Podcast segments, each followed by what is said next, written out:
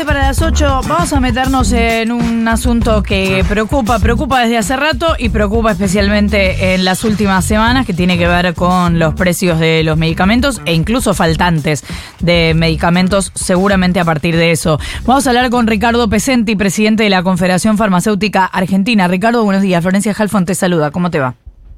¿Qué tal? Buen día, Florencia. Gracias por atendernos.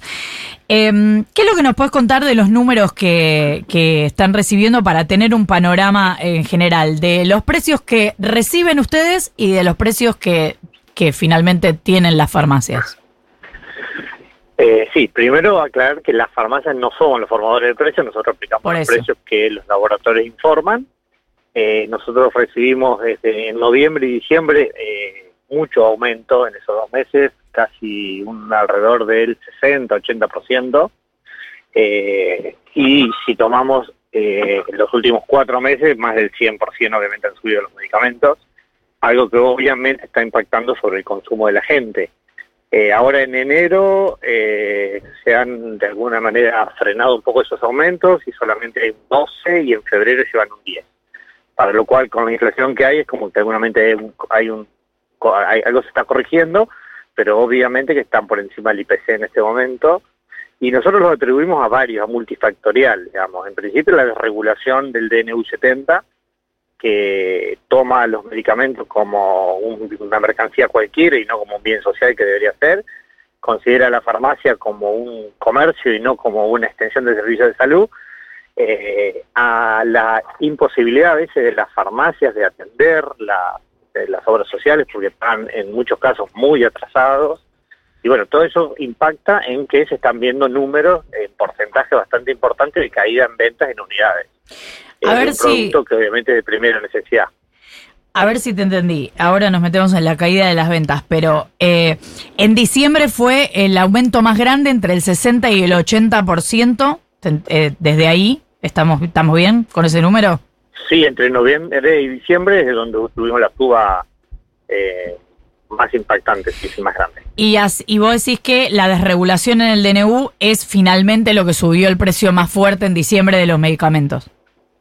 Sí, totalmente, es uno de los factores que, porque cuando se han dado este tipo de situaciones en el mundo en general es lo que ocurre eh, los laboratorios buscan el precio mayor rápidamente y después el sistema los acomoda pero nunca terminan de acomodarlo y nunca bajan.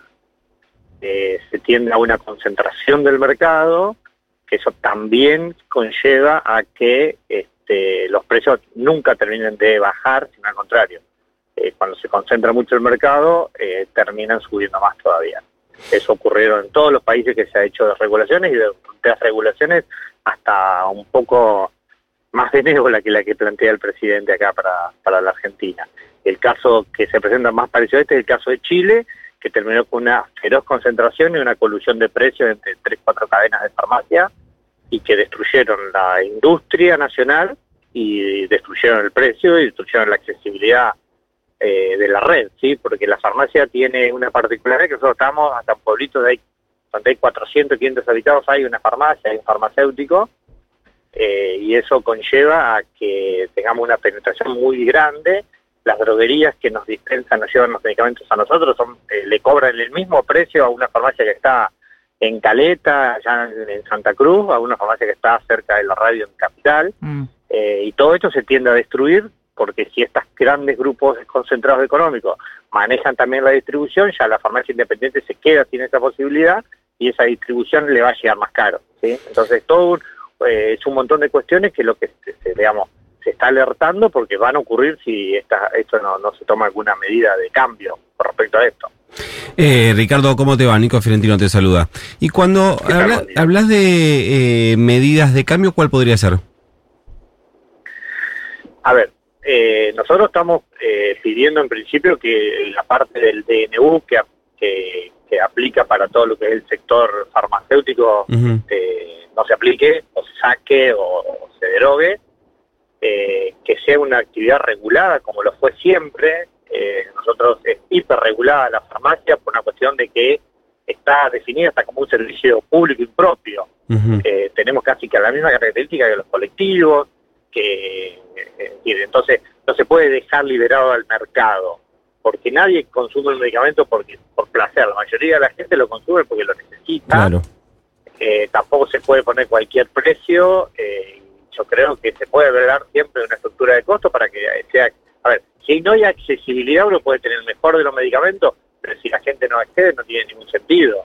Entonces, lo que se busca es que haya un equilibrio, obviamente, eh, digamos, un sector que, que es productivo, que exporta, que debe ganar dinero, pero lo que nosotros entendemos es que tiene que haber un precio regulado de alguna manera, puede ser parte por el mercado, como vino siendo, pero no desregulado totalmente porque no hay manera de, que eso ocurra. Ahora, Ricardo, vos recién decías que es un mercado eh, particular o que no o que es un, un sector que no puede dejar eh, dejarse librado a las leyes del mercado porque quienes consumen medicamentos no lo hacen por placer, sino por necesidad. Recién hablábamos eh, respecto a la situación de los precios de los medicamentos. Ahora, ¿qué está pasando con la venta de medicamentos, con la cantidad de medicamentos que se venden, teniendo en cuenta que justamente eso dependen de la salud de las personas y no es un placer o un gustito que uno se deja de dar. Y bueno, todo el año pasado cerró con una baja de 5% en unidades, que eso es más o menos 37.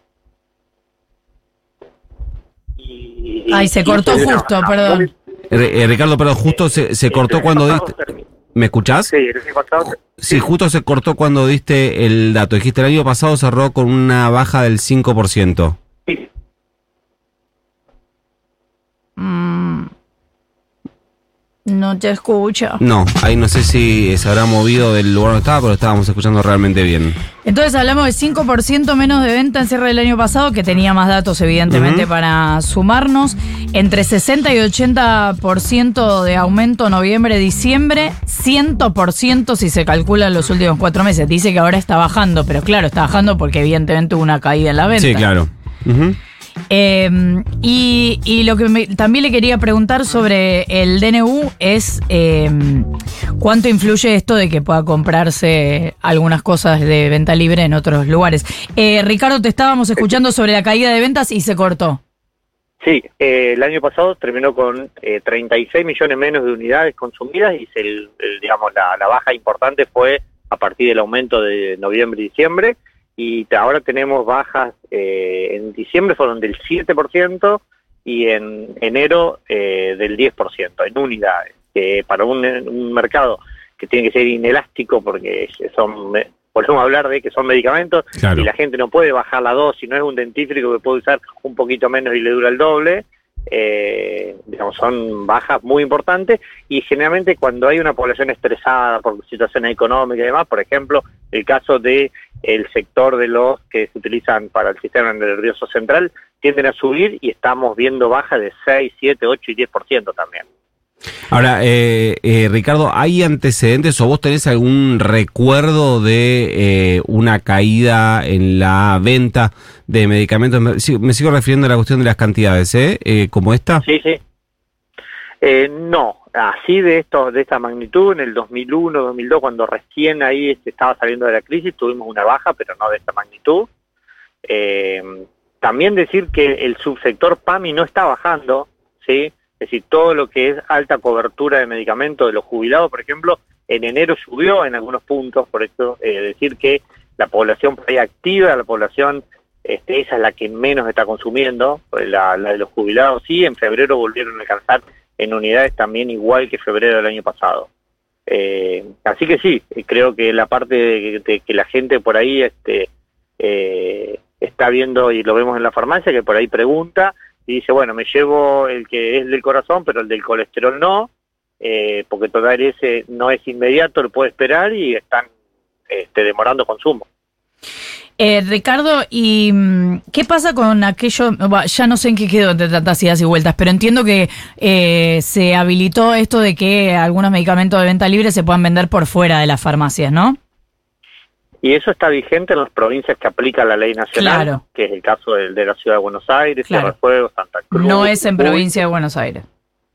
Provincia de Buenos Aires no, pero bueno, eso también obviamente que es un, problema de salud que va a haber en, el futuro, porque cuando ya en la década de los 90 se hizo una regulación de este tipo, eh, bueno, se pierde la cadena y se pierde los controles y empiezan a haber medicamentos falsificados, tampoco bajan los precios porque el, el fabricante es el mismo, en el caso de, de, los laboratorios el precio lo fijan ellos, así que no hay un mercado, eh, todo lo contrario, eh, muchas veces se pierde la posibilidad de seguir la fecha de vencimiento, el lote, porque a veces este tipo de comercio vende por unidad, eh, nunca se puede llegar a, a un este consejo farmacéutico si realmente lo necesita o no, que generalmente ese es el espíritu, porque es mal llamado venta libre, sin receta, pero es con consejo farmacéutico. Claro. Así que bueno, eh, todo eso este, pone en riesgo y los medicamentos, no hay medicamentos inocuos.